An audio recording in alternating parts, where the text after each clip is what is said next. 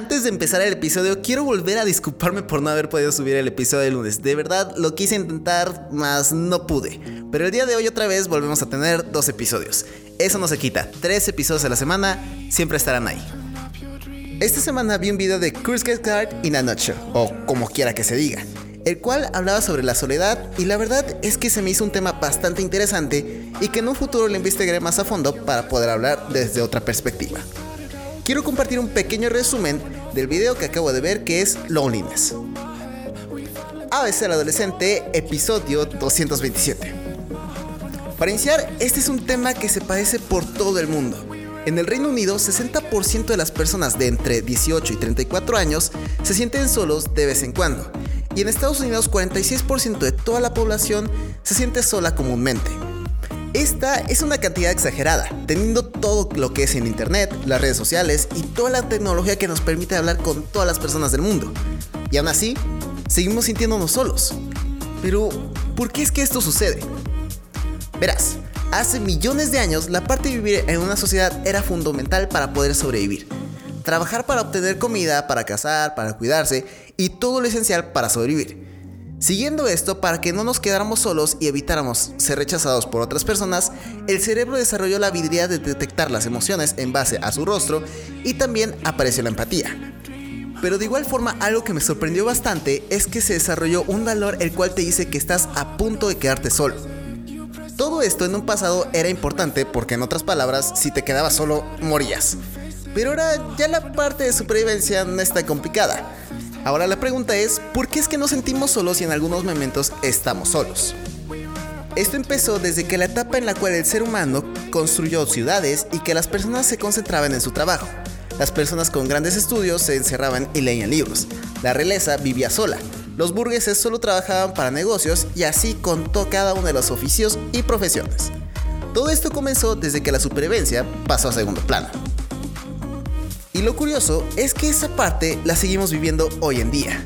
Hay momentos en los cuales nos tenemos que mudar por el trabajo de nuestros padres o igual porque vamos a ir a una nueva prepa o universidad. Con las redes sociales creemos que podemos hablar siempre con todos nuestros amigos, pero resulta que no tenemos tiempo para todo. Que si la escuela, tareas, salir con los amigos y ver series, tantas cosas que tenemos que hacer y lo más fácil es eliminar tiempo de hablar con nuestros amigos por las redes sociales. Ahora, ¿Qué es lo que puede ocasionar la soledad? Es algo que me impresionó bastante cuando lo vi. Hace que tu cuerpo envejezca de una forma más rápida. El cáncer es mucho más letal, tu cerebro es menos eficiente y tu sistema inmunológico deja de funcionar de forma correcta. En otras palabras, es más peligroso que la obesidad y es igual de tóxico que fumar una cajetilla de cigarros al día.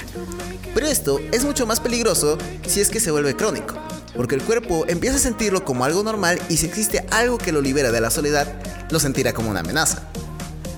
Y lo más impactante de la soledad es que no importa tu habilidad social o empatía, sino que le puede suceder a cualquier persona.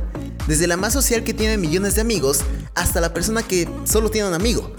Y todo esto es porque la persona siente que está sola, lo que significa es que no esté sola, sino que ella misma se siente excluida o que no corresponde a ese lugar. Y de hecho, a todos nosotros nos puede pasar, pero de ti depende si es que lo quieres controlar o vas a dejar que te maneje a su antojo. La forma más sencilla de tratar la soledad es hablar con nuevas personas o hacer algo diferente. Acercarte más a tus compañeros a la hora de comer, en las clases juntarte un poco más a los demás o igual ve a hacer una actividad que te guste tanto a ti no sé, como algún deporte o alguna otra actividad como jugar Dungeons and Dragons, jugar cartas como Yu-Gi-Oh, Magic, etc. Lo importante es que te sientas seguro y salir en una zona en la cual te sientas identificado. Pero si ya llegaste a un punto en el cual ya es algo bastante tóxico, en otras palabras, crónico, no temas que ir con un experto.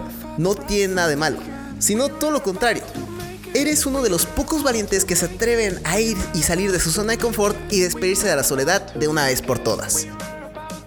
La soledad es algo que cada uno de nosotros vivimos a nuestro momento y en nuestra experiencia.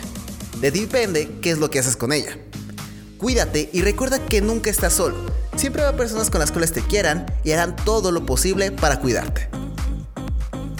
Y eso es todo por el podcast de hoy. Si te gustó y quieres escuchar más, ve a abcadolescente.com. Recuerda que este podcast se sube los lunes, miércoles y viernes.